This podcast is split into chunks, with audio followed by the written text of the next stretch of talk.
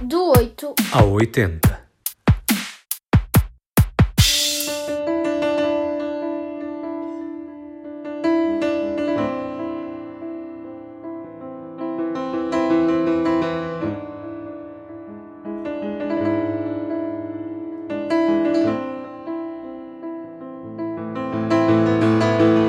O fascínio da vida está na sua imprevisibilidade. É certo que gostaríamos de ter mais mão no destino e nos acontecimentos do dia a dia, não sermos obrigados a sair da nossa zona de conforto como esta pandemia nos está a forçar.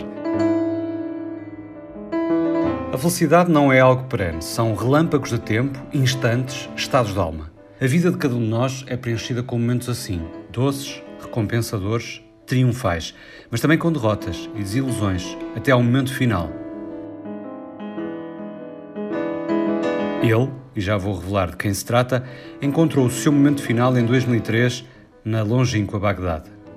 Sobre este homem, o atual secretário-geral das Nações Unidas, António Guterres, escreveu que foi uma pessoa que, ao longo da vida, se inspirou nos princípios do humanismo e promoveu a dignidade humana ao serviço das Nações Unidas, em geografias como o Iraque ou o Timor-Leste.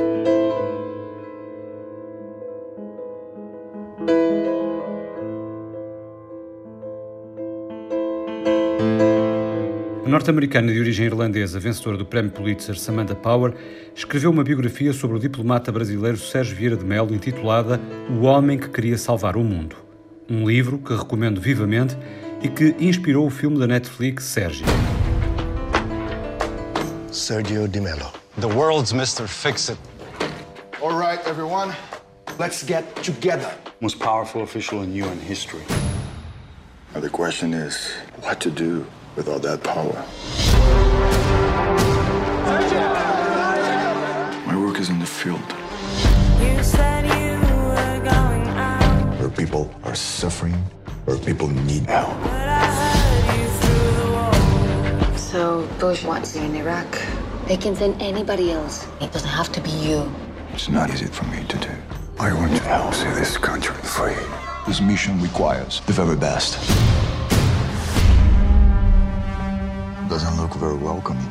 This is Baghdad, Sergio. You still think you can walk away after four months? I do.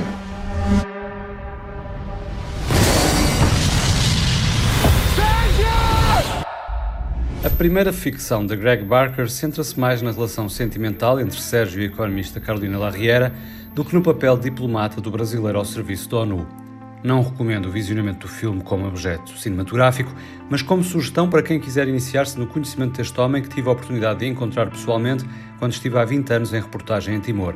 Mal sabia eu, apenas dois, três anos antes, da morte de Sérgio num bombardeamento na capital iraquiana. Não posso dizer que o conheci, obviamente. Estive com ele meia dúzia de vezes e apenas uma vez a sós para uma breve entrevista. Gravei impressões e dele guardo uma memória de um certo carinho. De alguém muito seguro de si, empático, frontal, elegante e que me pareceu sério. Honestidade, diz Guterres no prefácio do livro Samantha Power, era a sua grande virtude.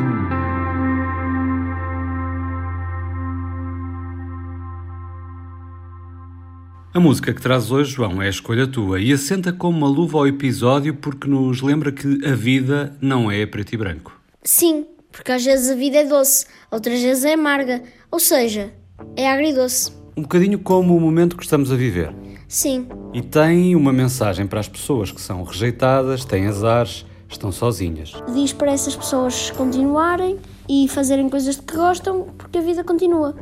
Life is Sweet da Maria McKee. This one is for the girl who says she's unlucky in love. You deserve to have the world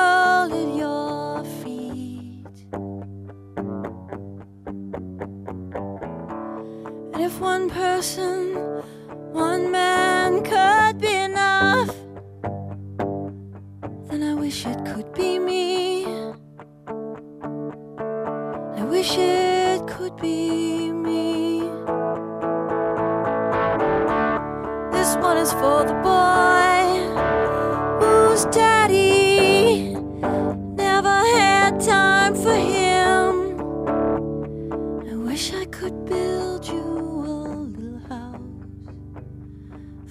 in.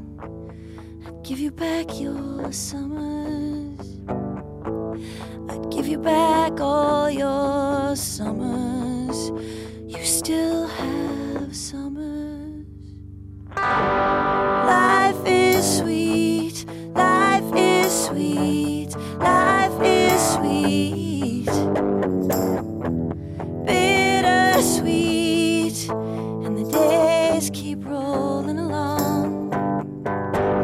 Gostaram deste episódio, não se esqueçam de o partilhar e de subscrever o nosso podcast na RTP Play, no Spotify ou no iTunes, entre outras plataformas.